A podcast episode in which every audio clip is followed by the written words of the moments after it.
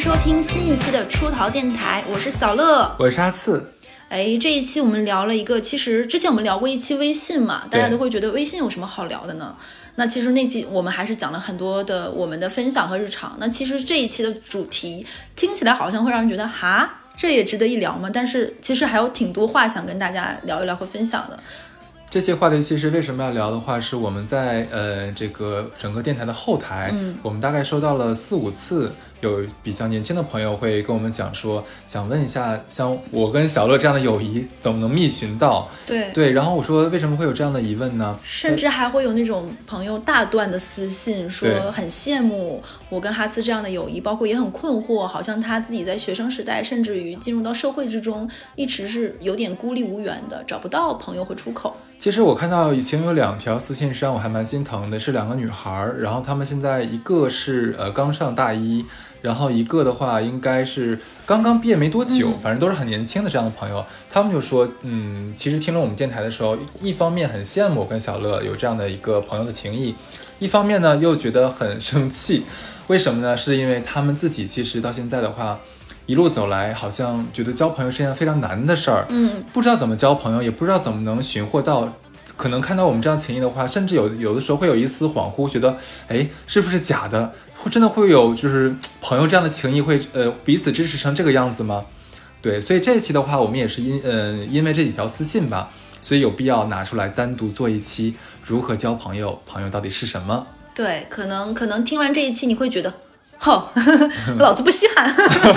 对，哎，哈次，你大概是从多大时候开始觉得哎有朋友的，或者是有朋友这个概念的？嗯，我觉得这个你是说，如果说从多大开始的话。那我可能从三岁就开始了，那个时候我其实是呃跟我的家老人一起生活啊，爸妈在上班，然后我就丢在太姥家。嗯，那个时候我们属于住那种就是小区大院儿。哦，啊对，然后基本上都是一个院儿的那个同龄的，或者反正相差五岁之内的都能玩到一块儿去。物理锁定的，真的是物理锁定的。那个时候其实不是说是我自己去筛选朋友，嗯，而是每一天这个院子里就那么十几个小孩儿，嗯，每天都厮混在一起。当然这东西关系是流动的啊，今天这五个人关系好，明天那五个人关系好，大概就这个样子。我小的时候最开始我是没有太深朋友这个概念的，因为家里的亲戚特别多，你知道吧？同同就跟你大院一样，就是同龄同年龄的这种。亲戚就是你的朋友，就小就是你的小小侄女、外甥女儿，你的哥哥、小弟啊，就是这种孩子，大家因为这样成为了所谓的朋友，一起玩耍。更多的，我觉得是一种伴儿陪伴你的。对你说的，对，这个就是我们要聊的问题，就是小。其实我觉得真的小的时候啊，嗯，没有什么朋友的概念，它更多是一个陪伴的伴儿，玩伴。就是个玩伴，就怎么说，嗯，你像那个时候咱们太小了，那个时候我觉得我们的自我是大于本我的，哎，这两个关系我有点想不起来了，反正就是比较 比较比较自私，向着自己的那一个的话是占上风的。那个时候我们心智还不是够不够那么成熟，所以你说有多少那么点小孩懂得分享，懂得给予呢？更多的是要东西，从别人身上得到快乐。对，这个时候是那个时候的主旋律。就我为什么我觉得那个时候不能叫朋友，因为我觉得朋友是重要的事情。但那个时候的话，其实如果有一天我。小朋友没来，我来找我玩，或者说，嗯，有一天没有小孩，没有小孩来找我了，我自己一个人待在家里面，跟我太姥两个人大眼瞪小眼，我也是可以的，没有问题，没有问题。而且那个时候，呃，可能就是因为大家的那个时候还没有朋友这个概念，所以就没有说什么很激烈的冲突。今天因为一颗糖吵完架，擦擦眼泪，下一秒可能就能和好。对，现在打的就鼻青脸肿，过一会儿可能就又黏糊在了一起。对。那时候好单纯，好纯真哦，好容易和好。对，好好怀念那时候单纯不做作的我和你。是，就是，那你还记得就是你最交往最久的朋友吗？就是跟你认识时间最长的，那你们现在还有联系吗？嗯。我想一下，就还记得他们名字吗？小学，呃，我那咱俩再捋了，你就得问我一个三十多岁的人，我再捋一下。哎，这个我你可以先捋，我先讲讲我自己。行，行，行。因为我小的时候属于跟着爸妈，就一路因为上学呀、家里房子的置换呀，包括。各种原因，包括我爸工作的原因。其实我小的时候换过两三次住的地方，三次吧。然后都是在其实那种年纪，其实到一个阶段性的，比如说上小学了，上初高中了，就这个阶段。然后我上大学呢，又去了另外的省，然后工作了呢，又不是上大学那个城市。所以其实我因为人生的这种断层非常多，其实很可惜。我很小的那个时候的发小，其实也没有说很长久的维系到现在，也是很亲厚的这种感情。很正常，其实。对我们确实还会记得名字，还会有微信，然后彼此点赞，甚至于因为大家的父母还会有这种交集。嗯，我们到现在还其实还能彼此知道，哎，你生了小孩，哎，你怎么样了？你家的什么？你太奶奶去世了？什么？你小姨跟谁谁谁出轨了？这种对对，你知道吧？啊 老家不就是这个样子吗？对可能你跟这个朋友已经变成了只是朋友圈点赞、点赞、支付宝偷能量这样的一个关系。其实你这个已经算不错了，至少说你还能在就微信或者是社交媒体上有这个人，有发小。呃，我因为小的时候也是，就是经过变迁，那个时候是从这个区划到那个区了。但那个时候其实不像我们现在一样，就是哎天天这么活动。以前上趟那个就是市中心的话，叫上街，就进就要进城的感觉，你知道吗？然后我想了一下，好像呃，我目前能联系的最久的应该是我高中的最好的朋友。其实她有上过我们的节目，就是那个西班牙的那个女孩儿迪安娜。她，非常漂亮，她。嗯，对她目前是我能联系最久的，而且我其实我俩还是初中的校友。像小学呀、初中，还有再往前一点的话，一方面像像是我就是上学之前的朋友的话，我是从大院搬走了。那个时候其实你要一搬走的话，离开那个区了，你就等于说没有什么在没有什么联系的机会了，对，就就自然的流失掉了。小学的话，我能想起来两个不错的，像蔡某和张某。呃，我隐约的记得咱们上大学的时候，不是有那个人人网吗？嗯，我记得他们那个时候已经都出国了。后来的话，其实那个时候还能点个，就是不要点赞，就是可能留了个言啊来什么的，来访看一下。后来的话，人人网也就是没了嘛，倒了嘛。我靠，我们把人人网倒倒了。后来好像也就没有什么联系了。再到初中，哎，奇怪，就初中好像真的是没有什么，我是一一个初中朋友都没有联系的，也不知道为什么。咱俩不太一样，因为我小的时候是住在我妈他们学校的家属院儿，你这个太没有办法。对，就是家属院儿都是因为爸妈们都认识，你知道吗？对所以这些人哪怕他已经从你的生活中消失了，嗯你还会从爸妈嘴里听到这个人现在怎么样了。啊，对所以我还蛮蛮，就是和别的人不太一样一点，就是我小的时候从来没有谁从我的生活里真正丢失过。哦，那你这个还是相对来说比较幸运的。对对，哎，那你现在跟他们，就比如说从，其实这个里面还有，就是我上次听我哥哥给我讲，他说他们小的时候交朋友是交笔友的，对，然后他们跟我说，突然有一天这个人搬家了，这个人就从你的生活中消失了，就你就你的你寄给他的东西，他收不到了。他跟我说，我我表哥跟我说，他有个笔友，他很伤心，是一个漂亮的女孩子，因为那个女生在给他回信的时候寄过自己的一张照片，啊，哇，他视若珍珍宝。然后他为了不让他妈发现，他把那张照片放到我们家我的笔记本里，因为我的笔记本带密码锁。然后我还把那个放在我的笔记本里，这还不是最令人生气的。我小的时候暗恋我表哥，然后我写进了我的日记里。天哪，这是这是怎样的一个剧本？然后因为小的时候不知道表哥是近亲，就嗯 哇，表哥好厉害呀，就是会会背很多《三国演义》也看过，一百零八将也背得下来，什么都知道，就上知天文下知地理，还能给你指北斗七星是哪会让小女孩心就是心心萌萌跳那种，对，就会觉得真棒，我表哥是最好的，我家里的零食给他吃我都不心疼。嗯然后他把他喜欢的女神夹在了我的笔记本里，然后他妈有一天收拾屋子，你知道屋收拾屋子，小孩子笔记本非常容易破解，嗯，不外乎那几个。他妈看到了我的笔记本里写着表哥真帅，喜欢表哥，还夹着别的女孩的照片，然后说这是表哥喜欢的姑娘，心都碎了。我就成为了外婆家里就姥姥家里的贻笑大方，你知道吗？那我再给你讲一个，你说到笔友啊，是我上高中的时候，就我跟迪安娜，然后还有春姑娘一起、嗯一起上学的时候，啊，春姑娘已经很久没有出现在我们电台里了。啊，是的，因为我当时其实有讲过，我们班不止一个春姑娘，是一共是两个，对，然后还有一个就是那个呃那个姑娘的话，怎么讲，也曾经出现在我们渣男渣女里面啊。哦，这个姑娘呢，在上高中的时候呢，有有有一次也是玩这个笔友，结果比着比着呢，就直接带到班级里来了。是那个那个人还是一个就是这个这个啊、军队的，对。然后呢，就是有天晚上我们上晚自习嘛。啊，然后就忽然领进来了。然后我们说，哎，我说这是我咱们同学吗？我怎么没有见过？他说不是啊，是我的那个男朋友，是我老公。然后我说啊，什么什么鬼？怪尴尬的，你知道吗？对啊，这个时候我说就是我说你什么时候见的他呀？就是你俩什么时候认识的？说我俩今天第一次见面啊。我说第一次见面就叫老公啦，就就那个时候有点突破我的想象，对，因为他们觉得自己已经认识很久了，通过这种书信往来，就是很熟悉、很亲密了。对，然后关键是什么？就是我觉得吧，你这个笔友，你不管怎么交，怎么样也好，其实我觉得还是蛮私密的个人关系，对不对？那你当然你愿意把当朋友介绍给班级的同学，也无可厚非，是不是？但是前提的话，你是不是应该确定一下你的这位笔友，他的性格如何？就是他脾气火不火爆呀，容不容易打仗之类的呢？结果好死不死哦。你说见他见第一，等于说他俩见第一次见面，然后带到班级里来，也等于说我们第一次见他的那个所谓的老公，可能也就在我们那里待了一个小时左右吧，他就跟我们班另外一个男生打起来了，就是那个哥就跟我们班另外一个男生打起来很了。激烈，关键是就是那个那个就是军队那个人嘛，他大概身高一米七几，不到一米八，但是可是很健壮嘛。他打的呢是我们班另外一个同学，那个同学是福建人，他大概只有一米六四左右。两个人你知道这不对等。对，然后然后关键是你一个外面人进到我们班级里来，然后打我们自己的同学，那你们同学应该看不下去眼呀，嗯，对，然后我们就说不要再打了，这非常不像东北的故事啊。就快快去练练舞房。对，反正那时候笔友也是一个交友的方式，确实蛮离奇的。但是那个时候，就是因为没有像现在什么 QQ 啊什么的邮邮箱啊，后面还有一段时间流行流行邮箱嘛，包括漂流瓶等等等等等等，哦嗯嗯，然后就变相的笔友，对，是的 对，但是现在的朋友不会像当年那么容易走散了，倒是真的。嗯，对，大不了不联系嘛。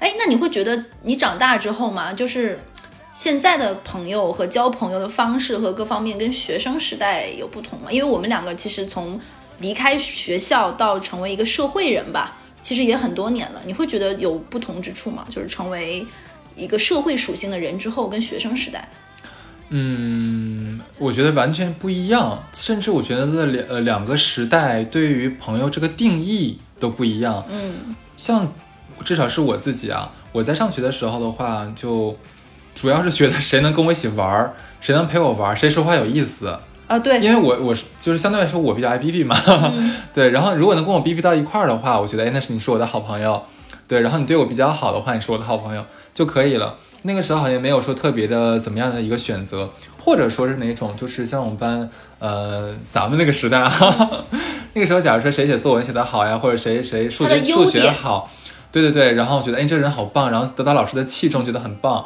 然后就想跟他去多多学习，多走近一点这样子。哎，而且那个时候班上总会有那么几个男生或女生很闪光，好像所有人都围着他转，然后都愿意跟他交朋友，甚至于喜欢跟他做朋友，或者是成为他的朋友，是件很骄傲的事情。是的，就总有那么几个灵魂人物嘛，就是就是那个男主角和他的朋友们的故事。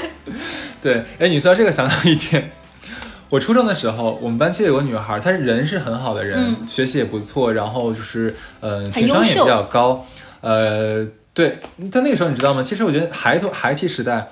你说话好听哦，这个说话好听不是指声音啊，只是你的表达让人觉得很舒服，没有攻击性，这个其实是很好的一个优点。虽然可能现在人无法理解，就为什么我会这么讲，但那个时候的话，说话其实很尖锐的，更多是考虑自己，甚至说别人假如说起个刺儿，你的你就要就会拔刺的样子。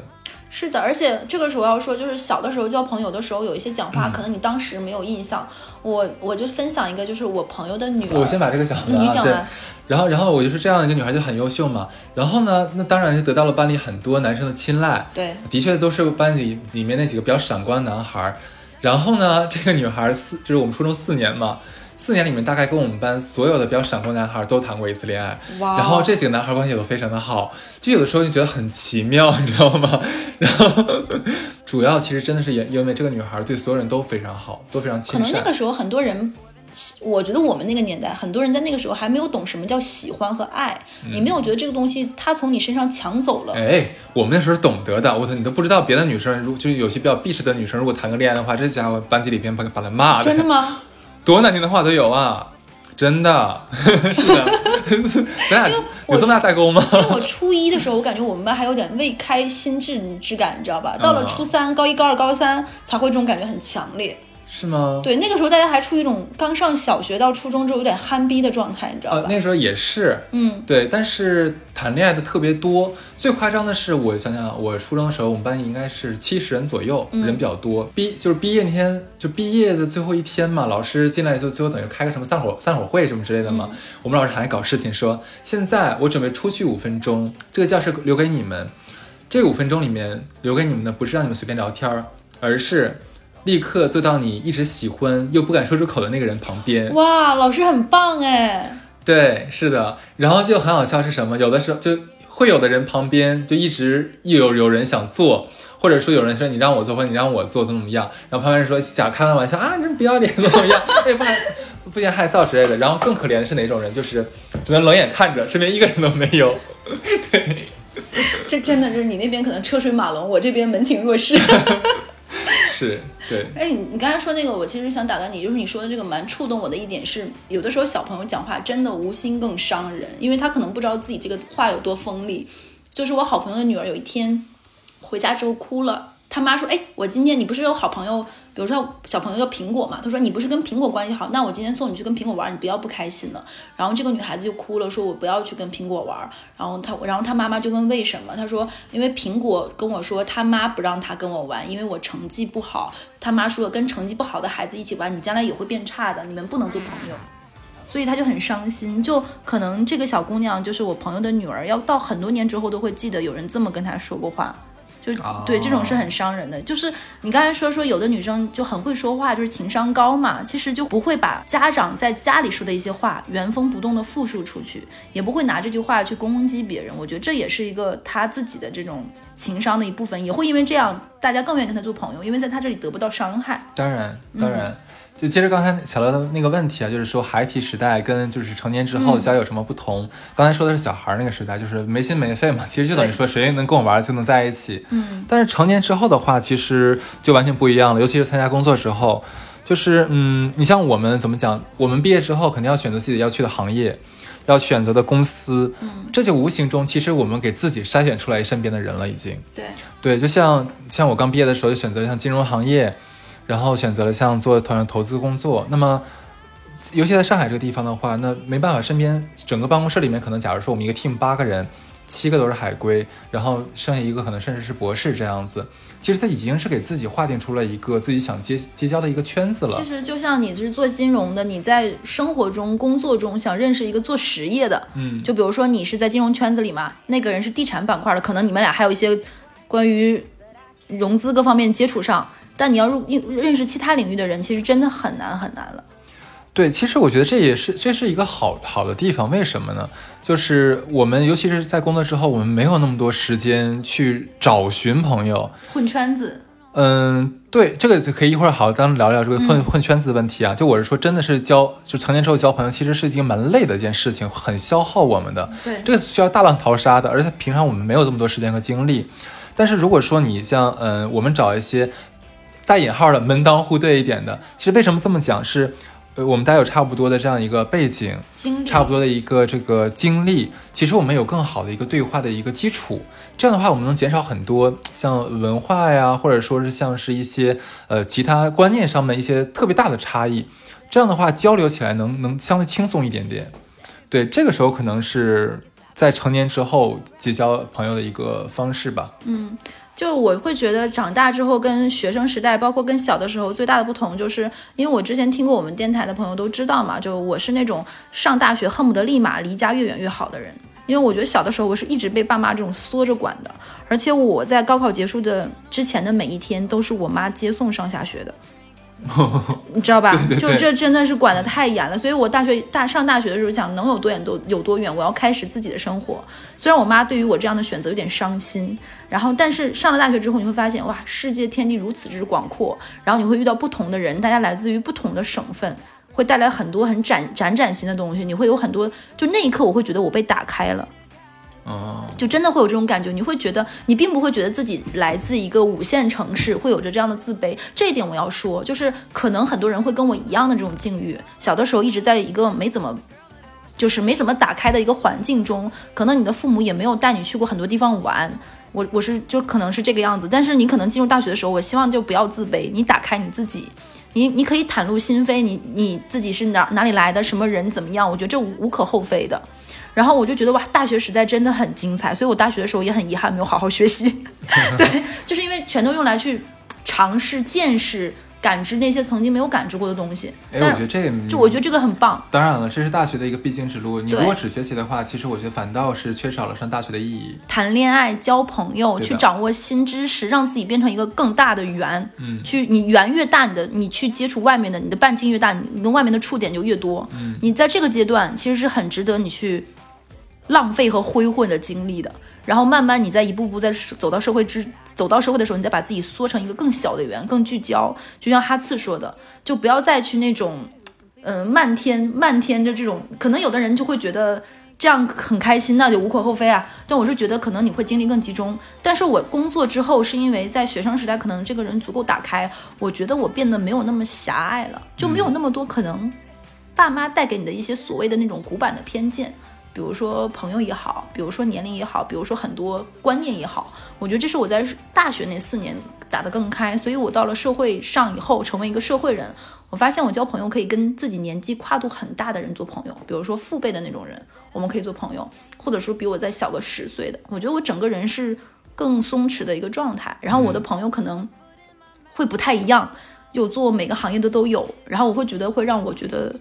这是一个很很快乐的过程。当然了，一会儿也要说，就是随着年纪增长，你会发现你也没有那么多精力，之后认识新朋友也会累。对，这些 这个其实我觉得就直接聊这个话题好了。嗯这其实就是交朋友的一个按照按照你的时间不同的一个演变。像以前我们在上上学阶段的话，我们其实大概率只能靠这个物理范围对来框定我们的这个朋友。像我说小的时候在一个大院儿里面，对吧？那你只能交一个大院儿里的朋友，外面你也接触不到。然后上学的话，那你就你班里的同学，你补课班的同学也仅此而已，你没有办法有更开阔的一个环境和机会提供给你。但是，一旦你步入社会之后的话，其实有的时候特别像是一个拧开了一个开关的游泳池的水水龙头龙头，特别可怕。刚开刚开那一下就会有洪荒之力喷出来，这个时候你容易控制不住自己。对，都经历过，没关系的啊。对，就尤尤其是像我，我其实开关打开是在大学。差不多大家都是这个时候。对，就是怎么讲，没有人管你了。然后你上大学嘛，有时候很多大课呀，什么社团活动，就感觉说我以前框定我交朋友的那些限制，一个一个全都倒塌掉了。哇，那我可要活出活出真自己了啊！嗯，对啊，就像之前我们也有聊过，说什么参加社团呀，然后什么搞搞活动呀，什么东西的，其实会认识很多很多的朋友。但是我第一次觉得交朋友，身边朋友太多累，就是在大一的时候。之前节目期有提到过，上大一的时候，像我们我我小乐都有参加过学生会啊，嗯参加过什么主持人啊、电台啊等等等等等等，然后班干部啦巴拉巴拉，你会发现一搞的话，整全整个系。大一、大二、大三、大四不太不太认识，但大一、大二、大三你基本全都认识了。尤其我们学校有个主干道，有有的时候你刚从那个大课下课，然后走走主干道的时候，你恨不得打招呼打一一整条街，从头打到尾，嘿嘿嘿嘿嘿，真的是就都认识，你知道吧？嗯，你会觉得很累。然后今天这个人找你，明天那个人找你，刚开始的时候会有那种虚荣感啊，我很重要，大家都想找我。你是中心，很闪耀。对，这个甜头是有的，但是这个甜头其实来得快，去的也很快，就是你会觉得说。你自己整个人会被很疲惫，拖得很疲惫，而且你自己真正要做的事情都没有办法去做了，他拖着你啊！而且是假如我我今天大大家去小乐那个聚会上面去，然后结果第二天的话大乐来找我了，然后我说哎太累不想去了，哎你什么意思？你为什么去小乐不参不来参加我的？你就会觉得这是一个桎梏，而且你朋友多了之后，你会发现你的精力被散开了。嗯你在每个朋友之间都会摊薄了你的时间。对你也不可能每个人就像那种什么二人转舞台连轴转一样，对不对？你会你就会不不得不真的失去了一些朋友，因为你没有时间陪伴他，你没有陪他经历过他的种种。所以，所以很可很很遗憾，可能曾经是你很珍贵的人，在你这样的选择之后，他就离你很远了。嗯还有就是，当你整个人天女散花似的交朋友，必然会走错那么一两步，这个人伤了你的心。嗯就我之前有在电台里讲讲过，我在上大学里认识过一个曾经很好的朋友，我很珍惜他。然后在我人生经历过一些坎坷的时候，他知道的时候，他跟我说，听说听他跟别人说，听说小乐过得不好，我很开心。嗯，就是当你把这个人当你朋友的时候，当过你的朋友的时候，这句话才会伤害到你。如果这个人无关紧要，就就随便是个人，他说什么有什么关系呢？对。但是是朋友，你把他当朋友了，就会真的伤害到你。哎，现在现在这个问题就更值得探讨了啊！就是像你刚才讲天女散花这种结交的时候，这些人你称之为朋友吗？其实说说真的啊，就是我在像以前呃那个那个大学时代，包括说我刚来上海开始工作的时候，那个时候其实呃我不知道你是不是，反正我刚来上海的时候，一周可能要去三四次酒吧，每天晚上真的 真的真的很很很很那个时候不睡觉都行，真的对对，然后身边就会有不同的不同的人，因为今天假如小乐带了四五个朋友，明天呢这个谁谁谁又带了一堆朋友，你就会发现就是你的微信啊，还有你的 QQ，他那时候还用 QQ 吗？满了，满都快真的快满了，就特别可怕，你知道吗信息都回？不过来。对，然后就感觉你就你又有又会有那种就感觉你自己天天都是局，然后天天好 social 啊。这这个时间一旦一过，一旦你觉得累的时候，我就开始想，一这些人不是我朋友，从来没有拿他们当过朋友，真的就只是玩在，出来玩了一次或者两次而已。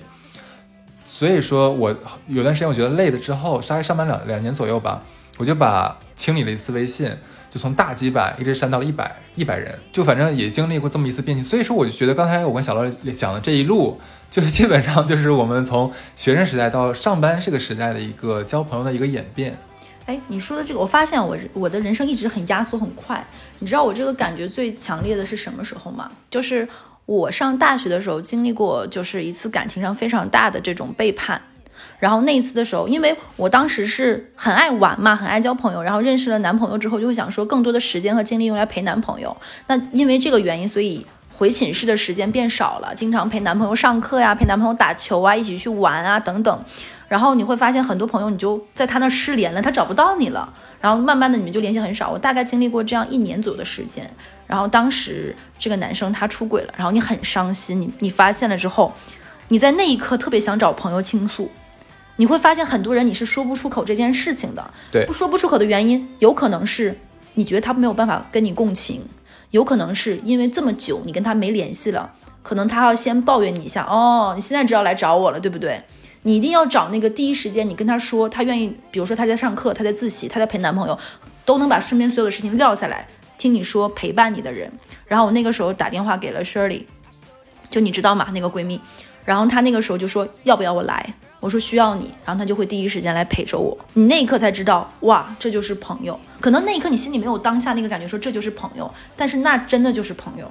他愿意无条件的陪伴你，把你接到你你他的寝室，然后照顾你，然后这个这这种友谊就会让你觉得才是值得珍惜的。你不应该每天像一个所谓的花蝴蝶一样啊，从这里穿梭到那里，绵延到那里。那你到底得到的快乐是什么？我其实我觉得快乐是当下那一点点的，对，但是后面的空虚、疲惫，还有这个东西带来的那种碎片化的信息，甚至于有一些这种泛泛之交，这种他跟你说两句坏话，你跟他说两句坏话，你的精力全部消耗在自己的时候，你会发现你会越来越变成一个很浅的人。那你觉得就是说，学生时代跟上班之后、成年之后，你交朋友最看重的点是什么？这个好像就很难很聚焦，说说你最看重什么跟一个人交朋友。我记得有一次印象很深刻，我跟哈次出去玩，五一的时候，我是一个不太信星座的人，然后当时哈次有一个好朋友是一个很懂星座的人，他会说说哇，我们这一屋子里算下来全都是双子或者是上升双子的人，就是磁场比较合的人。我那一刻突然有点感觉，就是哦，难怪大家是朋友。就是你会发现，既然会成为朋友，那一定会有某方面的默契、相通、相交。更重要的是欣赏，你尊重、欣赏这个人，他身上有一些你闪光的点。那可能你学生时代看重的点不同，工作之后是另外一些点，但已经是这个样子的。哦，我听下来的话，就特别像是就是最近某位很火的女艺人的那个道歉文章，就是好像说了，但又好像没什么都没说。就就举个例子，就比如说，如果这个人很有知识，哇，他会让我觉得哇，我知道很多我不知道的东西，那我觉得他他让我很欣赏。其实哈次有一点，我觉得哈次说他他关于朋友，包括维系朋友一段话，我特别特别的认同，就是关于朋友也会有缺点这个。我觉得一会儿你可以展开说，就他一定会有一些地方让你觉得非常有魅力，然后你想让他，然后他一定会有他的缺点，但是他的魅力足够让你觉得很吸引。嗯，我想了一下这个问题啊，就是好像，嗯，就是学生时代的话，我的要求真的特别简单，就是能听懂我的梗儿。工作之后成为社会人，难道不需要吗？也需要，也需要，但是就是会会不是那么重要的那个排名。然后第二的话，可能要迁就我。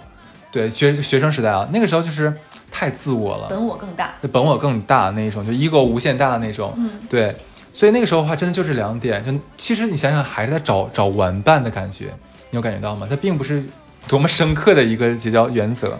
那个时候自己要什么自己都不知道。对，那成年之后的话，就就就是现在好了，我现在会喜欢跟什么样的人待在一起？就第一点，他情商高，情商一定要高，一定要会说话，会察言观色，真的。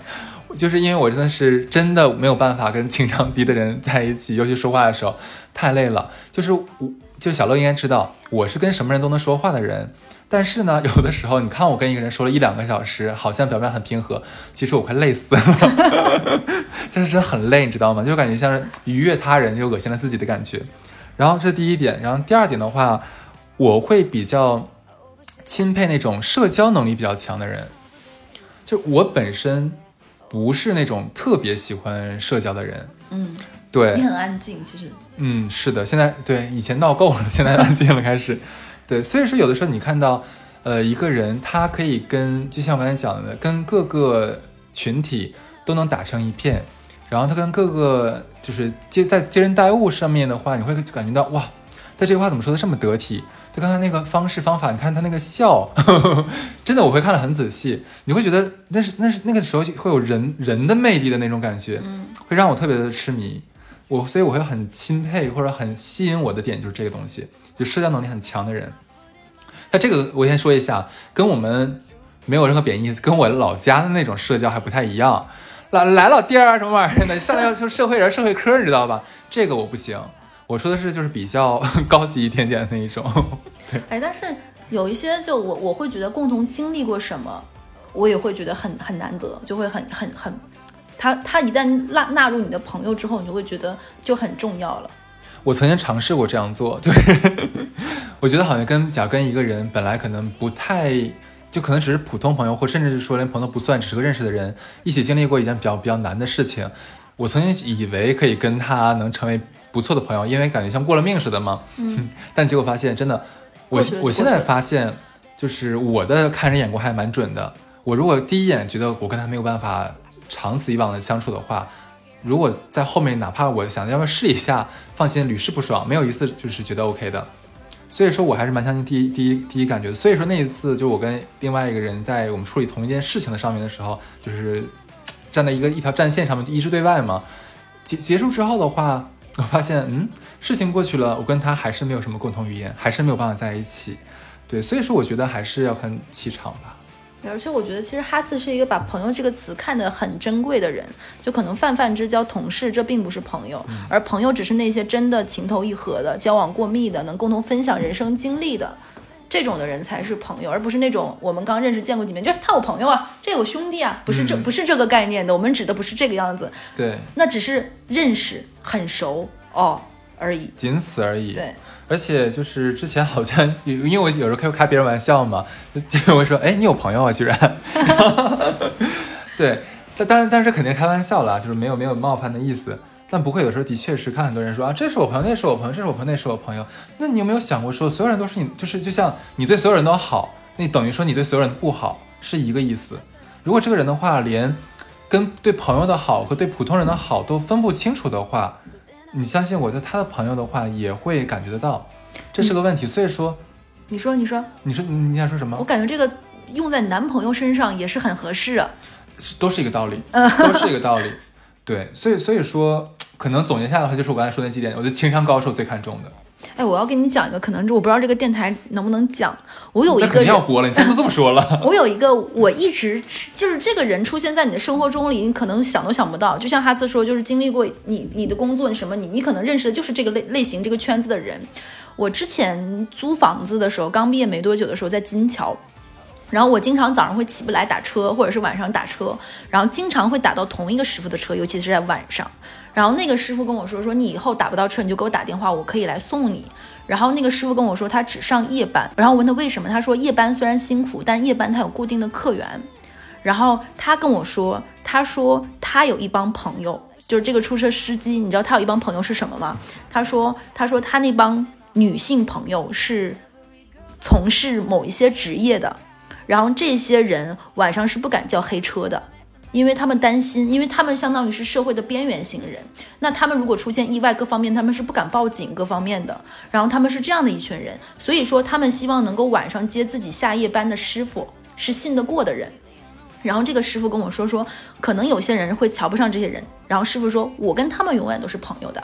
他说，我最开始接了他们几次，会发现他们生活中有各样各样的难处，不容易。比如说老公不争气，比如说要养孩子，比如说弟弟有病，比如说要给家里盖房子。他说这帮人很仗义的。他说你跟他们聊了聊了熟了之后，哪儿的哪儿哪儿哪儿的那个姑娘会晚上说，哎，师傅下了夜班，咱一起去吃个烧烤，吃个那个炒面什么的。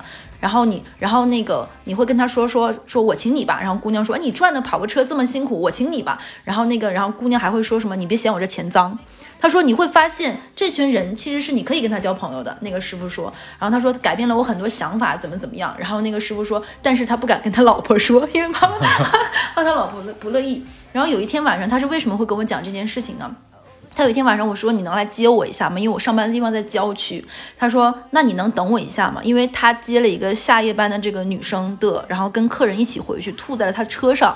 然后他先去洗车，然后再来接我。但我那个时候，你知道我上班那个郊区是打不到车的，我也不敢打黑车。然后是他来接我的。然后他跟我说说啊怎么怎么样，说今天我也担心那个小姑娘你出了什么事儿，我就我本来是想让我儿子考个车来接你的，我就觉得这是一个。你会听他的讲述里，他会尊重和平等看待每一个人，每个人的职业。我觉得这个这个爷叔是一个很值得交朋友的人，而且他在交朋友这件事情上，我很欣赏他。就是就这个事情，其实在我的生活中觉得很震撼，因为你从来不会想到会有这样一群人，这样的一种交友方式。我觉得也是有有他的闪光和魅力之处的。嗯，那说这么多的话，你觉得什么样的人是最吸引你的，或者你能举出来例子吗？我曾经交过一个让我觉得是很钦佩的人，是我我的一个男生朋友。就会你会发现，这个人他带着混不吝的特色之之外，他有很多的知识，他会让你觉得哇，原来他能懂这么多。他然后，但是这个给你知识的方式，并不会让你觉得很油腻，你会你会非常愿意跟他交流。当你人生中遇到一些。困顿的事情、困顿的情况、一些不愉快的事情的时候，你总想听他聊聊什么。他一定不会是那种主干道上行驶过来的价值观跟你说，他会从其他奇怪的曲径小路里给你一些建议，会让你觉得豁然开朗。你那个时候会觉得，智慧是一件非常闪光而有魅力的事情。虽然我跟他接触的不多，我们可能也见不了那么多面，但是有的时候跟他打个电话，说：“哎，你忙吗？我可不可以给你打个电话？”他说：“打呀。”然后。你会发现，一番谈话过来之后，你们好像就像经常见面。这番对话并不会让你觉得你们很疏离各方面。所以我觉得朋友并不是说要经常见面，你给我寄点什么，我给你寄点什么什么，不是的。可能在某一某一瞬间，你们精神上是无比契合的。这个契合可能还不同于爱情，对爱情可能还会过了就过了，但那个人你会觉得很珍惜他，然后。你会想跟他分享很多人生不同阶阶段的境遇，你觉得他会懂你，他会给你一些不同的建议。我觉得这是一个很难得的朋友。嗯，我想了一下，我这个好像跟你不太一样。嗯，对我能举出来的例子的话，是一个就是就是带我进二级市场的这样的一个人。咋的了，小冉？就是带我进二级市场的一个人，就很金融这个词啊？是吗？啊，就是他身上这么几个特点吧，就是从容、自律。有目标感，并且是付出了十足的努力，并且得到了不错的效果的这样的一个人。哦，在我人生长大之后，这样的人拥有什么，得到什么，我非但不见不嫉妒，我会觉得他值得，他配。对的，对的。为什么我一定要强调最后一句话，就是说他付出了十足的努力，并且得到了不错的效果？这个为什么要拿出来说呢？嗯，因为我身边还有一个相反的，你知道吗？我就喜欢，也是我的一个不错的朋友。那最可气的是什么，你知道吗？就是就是这这哥们儿比我大好几岁，他今年四十了。我知道他是谁啊？对。然后呢，这哥们儿其实我觉得，我个人觉得他对金融的知识什么的东西，我聊胜于无，就这感觉。可是这哥们儿，你知道他买什么 什么赚钱，只要什么东西都能买在点儿上，你知道吗？牙痒痒。对，然后买个房子，正好可能买到了上上海那个涨的那个什么，就起就起爆的那个最低点，然后又在又在最高点卖掉了。这这关键是他不是他不是想说，我一定要为炒房，他正好是那段时间有就正有闲钱，想买的东西正好买进去了。卖呢？对，卖呢，正好是想把钱拿出来之后，干投资到别的事儿去，就卖出去了。然后投资到投资到别的地方的话，又赚钱了。就是你就觉得他好像没有付出什么努力的感觉，你知道吗？人愤怒。对，然后他炒股也是，他现在他炒股，他现在应该炒到千万级左右了，应该是。关键是你要知道，他刚来上海的时候一穷二白的穷小子，对，他就可能就拿了几万块钱，到现在现在上千万，我觉得是不得了的，真的真的是挺还是挺厉害的。关键是你知道吗？就是他每次跟我讲说，哎呀，这个东西你不要看那个线啊什么的没有用的，你想它的逻辑啊。我说逻辑，你跟我说一下逻辑呗。你想，我们是不是都喜欢喝奶？喝奶很重要，所以你应该买伊利。我说啊，你这种行为就跟那个，就他这种就有点像上学时代，有一些好朋友，他成绩很好，你问他，哎，你这个是怎么，就是这个语法你是怎么学会这个英语？他就会说靠语感呀，我读一读 那你他妈的给我解释什么他妈的叫语感？然后呢，我读的顺就选这个呀。就很气人，你知道吧？所以就是，我觉得那这这种人的话，开始我也很嫉妒嘛。但后来就是我这个我马上要讲的这个朋友就比较从容的朋友，他跟我讲说，这种人你嫉妒的话，你都不配嫉妒，很直接告诉我，你都不配嫉妒，人家是老天赏饭吃，这命是不一样的，你羡慕不来的。哦，你这个朋友格局很高，对你羡慕有什么用呢？就是嫉妒也没有用。就，只会让你自己徒增烦恼，对不对？就就就算了。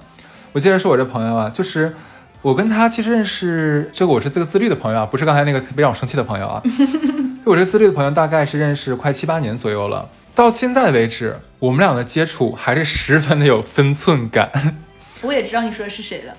对，就是不太像我们似的，哎，怎么怎么怎么样，不太一样。但我我俩的话还是保持着用一个不太恰当的词语，就是举案齐眉，虽然这是形容夫妻的，就是对，还是这种感觉。呃，然后就是怎么讲？其实我就觉得说，他不管跟你再熟悉，都会保持着应有的礼貌跟距离。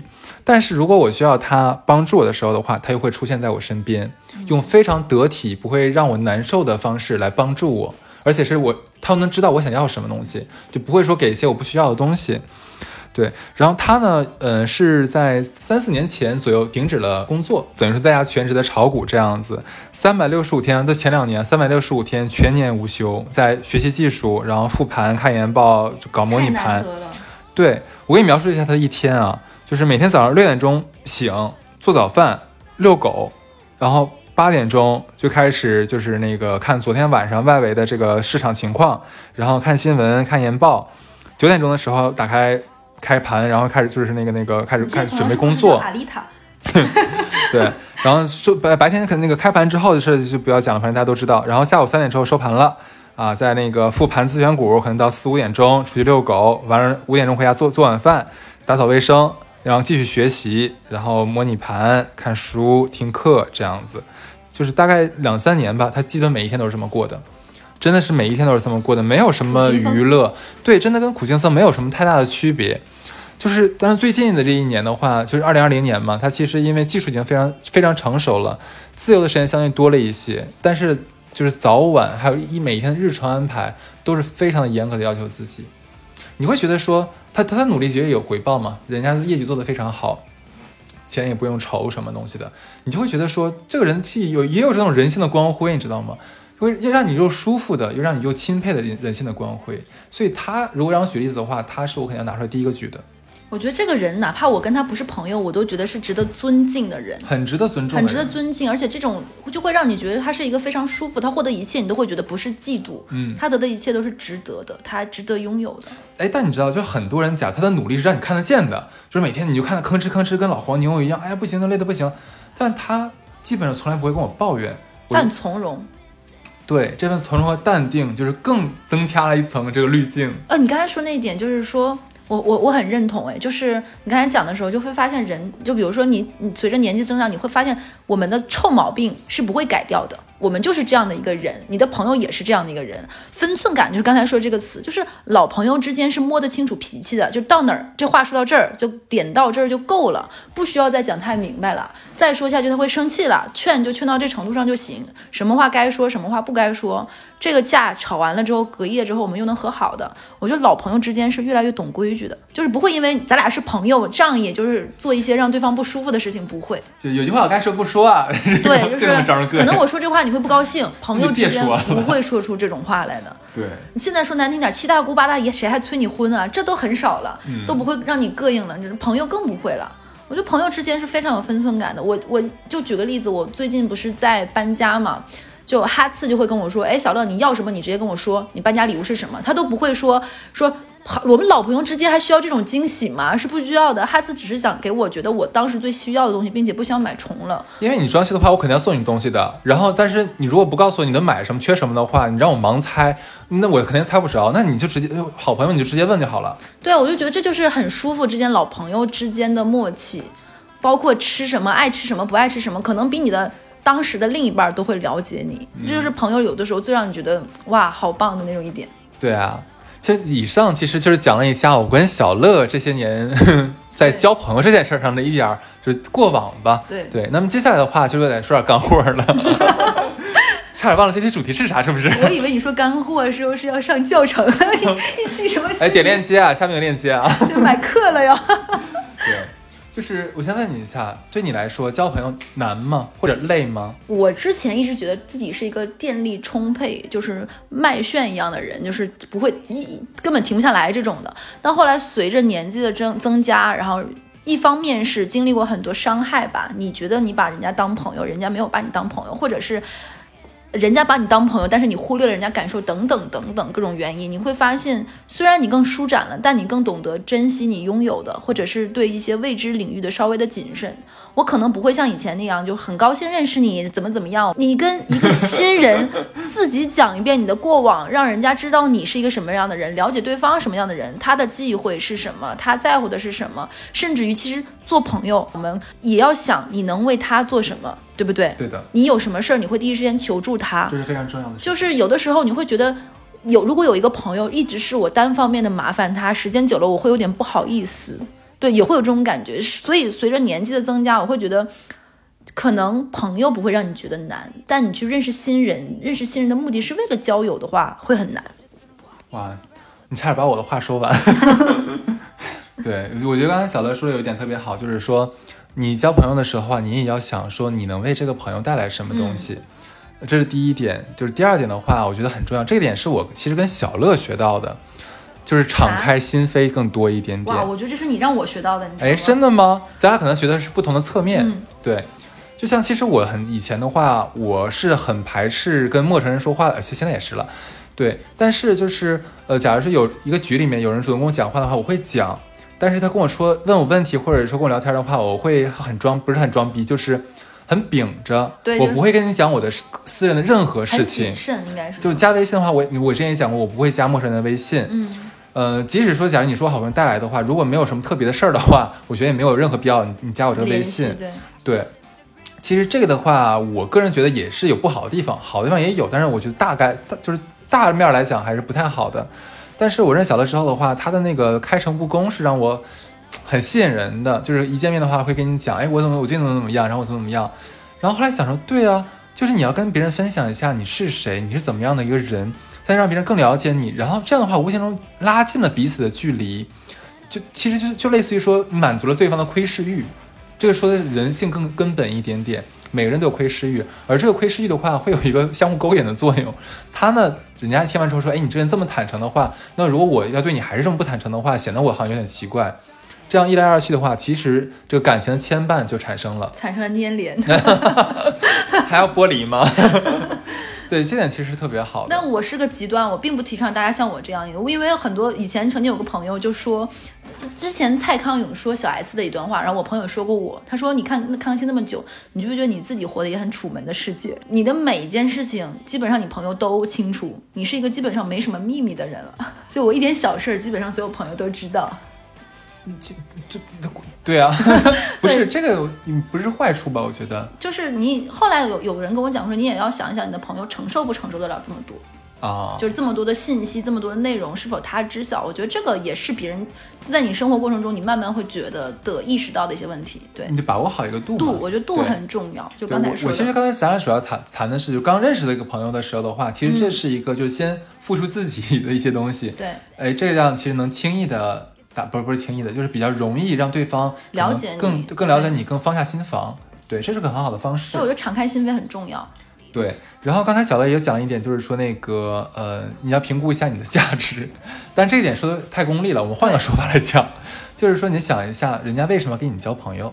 就是不要总是那种拿来主义，就好像说交朋友的意义就一定是要，比如说怎么怎么样。其实这个我要明说，在工作中或者是什么，你会遇到一些人，这个人你刚认识他，他就会在他内心的价值排序里，比如说我这里这个事情也可以拿到交友上事情。我曾经有一个女生朋友跟我说，她说她认识一个人，只要看一眼说两句话，就知道这个人会跟他有任何的暧昧与否。那也太厉害了，就是就是。就是表气十足又理直气壮，你知道吗？但这件事情拿到交朋友这件事情也很也很是也很像。他跟我说，他在他在认识一个人，说几句话就知道他这个人以后他用不用得上，什么时候用得上。哦，我非常不希望大家以这样的就建议以这样的方式，就是带着攻击性和目的心，你得不到什么真心的。对，这只是利用和被利用的关系。其实这和工具人或者是你把朋友当舔狗有什么区别呢？这不能算交朋友了，嗯，这个算是马人脉，这个叫 混圈子，就刚才说的，对，就是两件事，两件事了，对。而且你不要以为你在工作中通过你的职级、职权能带来的那些人是你的朋友，no。当你离开这个位置上的时候，对，这个资源和你们之间的情谊也就随之就去了。对，是的。我觉得检验是不是真朋友的方法，就是在你有难的时候，这个人愿不愿意全身心的来帮你一把。小的时候不是有个很古老的故事，就是说一个大家族他们家落难了，被那个通缉的时候，他要让安排小儿子和大儿子去逃难，然后爸爸跟大儿子和小儿子说，我们有 A 叔叔和 B 叔叔，A 叔叔是爸爸一直帮的人，B 叔是爸爸一直求他帮自己的人，你们俩看，分别一个人去一家。大儿子就去了，他就觉得，哎，那我先选，我去那个爸爸一直帮的人那个家里。小儿子去了那个一直爸爸求他帮办事、帮着爸爸的人。然后大儿子刚去，那个人就通关，通过通报官府，就把大儿子抓起来了。小儿子反倒一直被庇佑着。我觉得这件事情跟交朋友是一个道理的。哎，很内涵这个。对对，OK，那那简简单来说的话，你觉得交朋友有哪些方法？就快速帮我们这些好像不太好交朋友的朋友们点一下下，真的仿佛是要卖课了，是吧？我我是觉得就是，嗯，如果你不想太辛苦，你在工作、上学都很都很忙的时候，那你就先在身边的人，既然你们会在一起。相处相知其实是已经在基础上，你们已经打破了这个次元壁了。你们是熟悉的、了解的，最基本上大面的基本面你们是知道的。那从这些人里面，你们其实不需要经历太多的磨合去了解彼此的山山水水，对吧？那这些人其实就有可能有人是你的朋友。对，其实这就是一个就近原则，嗯，对吧？你在什么群体里面，你可以先开发一下你自己身边里面有没有一个好像跟你还蛮，你预感觉得能谈得来的人，然后你可以去主动的。对不对？你主动的去接近人家一下，多聊聊天儿，哪怕说多，假如见个面打声招呼，这都可以加强一两个人的这个关系的紧密度，嗯，对吧？一旦假如说你在你的群体里面找到了这样的一个人，然后一来二去熟了之后的话，你可以到第二步是什么呢？就是熟人推荐熟人，你的通过你的朋友，你的因为你的朋友已经长时间跟你在一起嘛，他了解你这个人，他知道你需要什么人，你想跟什么什么样的人玩，如果他身边有的话，哎，那可以下次这样把你和另外一个人约出来。你这样的话，就等于又多了一个朋友。这样三个人的话，甚至成形成了一个圈朋友圈子，对不对？这是第二步。然后第三步的话，你可以再次主动往外拓宽，是什么呢？就是类似于说这个以共同点原则。嗯，像是说什么你参加什么兴趣班呀，像小乐之前有参加上上过那个烘焙课呀什么的，都可以认识一些不错的朋友。你们爱好一致。因为爱好也是，像我刚最开始讲的，就是说，我说我我我当时选择这个行业，这个这个东西的话，我一进公司，整个团队基本都是可能跟我履历背景差不多的人。你这样的话有共同的对话基础，你们价值观相差不大，你们一开篇儿你就有聊的东西。例如说，你聊聊什么烘焙啊，聊聊什么东西啊，你一下子就没有说不到就那种无话可聊的这样的一个地步。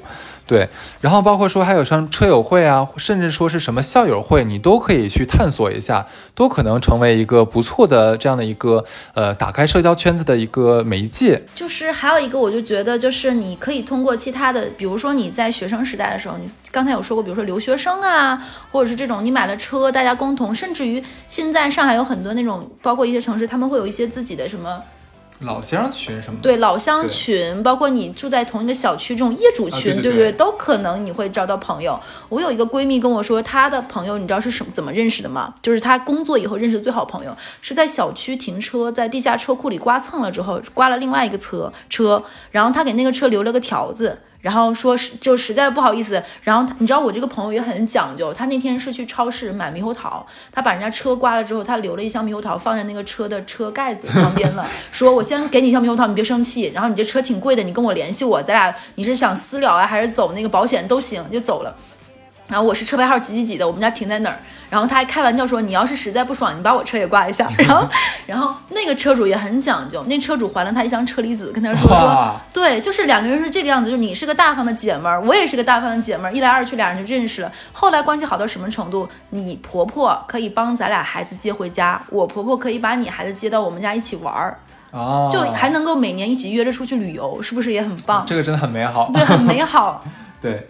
那我觉得刚才这个方法的话，其实还是相对来说比较呃普适性一点点的。当然，我们也听到一些其他的方法，例如说说什么网络交友之类的。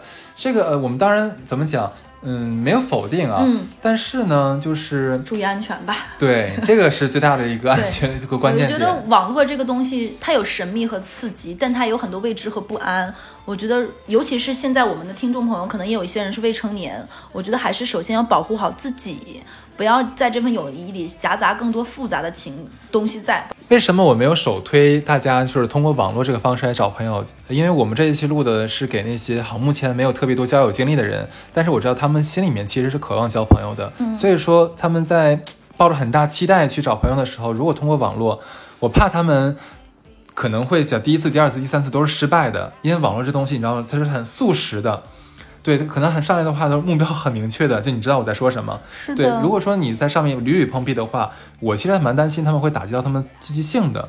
但是你如果通过像我们刚才我跟小乐刚才讲那个，通过身边的圈子这样慢慢慢慢扩展的话，这个是更接地气、更实在的，你摸得着、看得见的。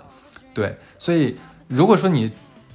就是前面我们的方式你觉得不好用的话，你也可以用一下网络这个方式，但是要注意好安全。嗯，其实因为我以前听过我们电台的人，应该是听到我说过很多次，就是网络世界虽然很美好，但是真实的生活更值得你去珍惜。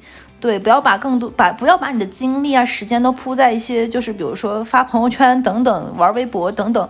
其实我觉得真实生活美好和闪光的地方非常多。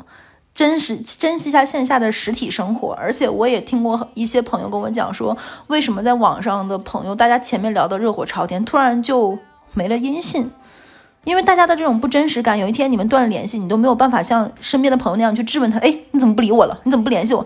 因为你没有这个底气，你自己都没有办法判定你们俩之间是一个什么样的关系，这个友情到底到了什么度，所以你都没有勇气去说说你怎么不理我了？你这个委屈你都只能自己咽下去。对。所以，既然你心里都明白你们之间的关系只是这个关系而已，你也不能要求更多了。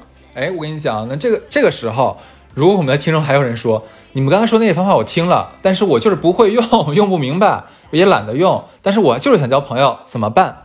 其实我觉得有两种可能，第一种情况，我是真心实意，并不是说讽刺人，是不是你现在这个环境不对，你被孤立了？你要想先想办法，就是溺水的人，你要想着上岸自救。如果在这样一个圈子，你会觉得时刻自己就觉得在一堵墙里，旁边没有人愿意跟你接交交往接触，有可能这个圈子本身有问题。你要从这个溺水的状态里寻求求助，你是被霸凌了，还是被欺负了，还是怎么样了？你要想办法去找到那个你能够去求救的人。那这个人可能是你的家长，可能是你的老师，可能是一个。就那一个同学，只有这个同学能帮你。你有没有想过，人他可能就是你的朋友，或者是说你换一个环境？但是我不建议的一种方式是一种，就是说你会发现人群里总会有那么闪光的人，哇，他很没有魅力，光芒四射。你会发现他会有那些迷人点，比如说他很整洁，他很自律，就像刚刚说的，恰好你又不是一个这样的人，你可以努力变成一个这样的人，变得让自己很优秀。你你去享受一些孤独的时光，让自己沉淀下来。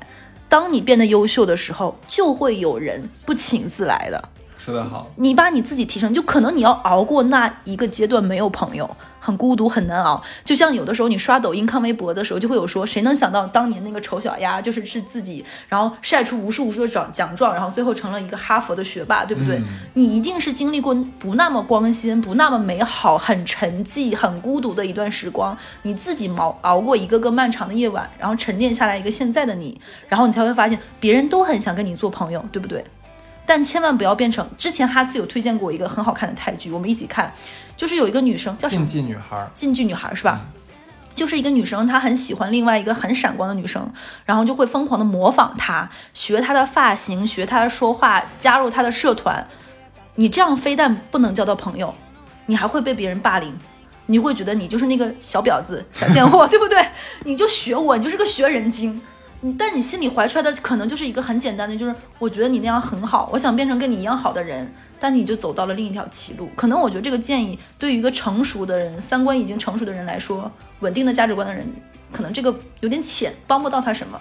但如果听我们电台的人还是小朋友，那如果你才在这个模仿的阶段、印随的阶段，请你终止这种表面上的模仿、学习优秀，去更努力的沉下心来去提炼自己。对。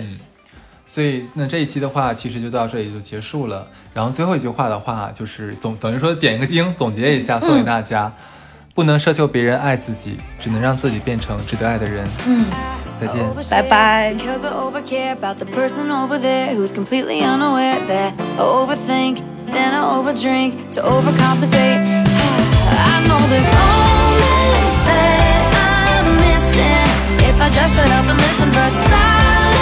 makes me scared. So then I overshare. Oh yeah, yeah So then I overshare. So then I overshare. So then I overshare.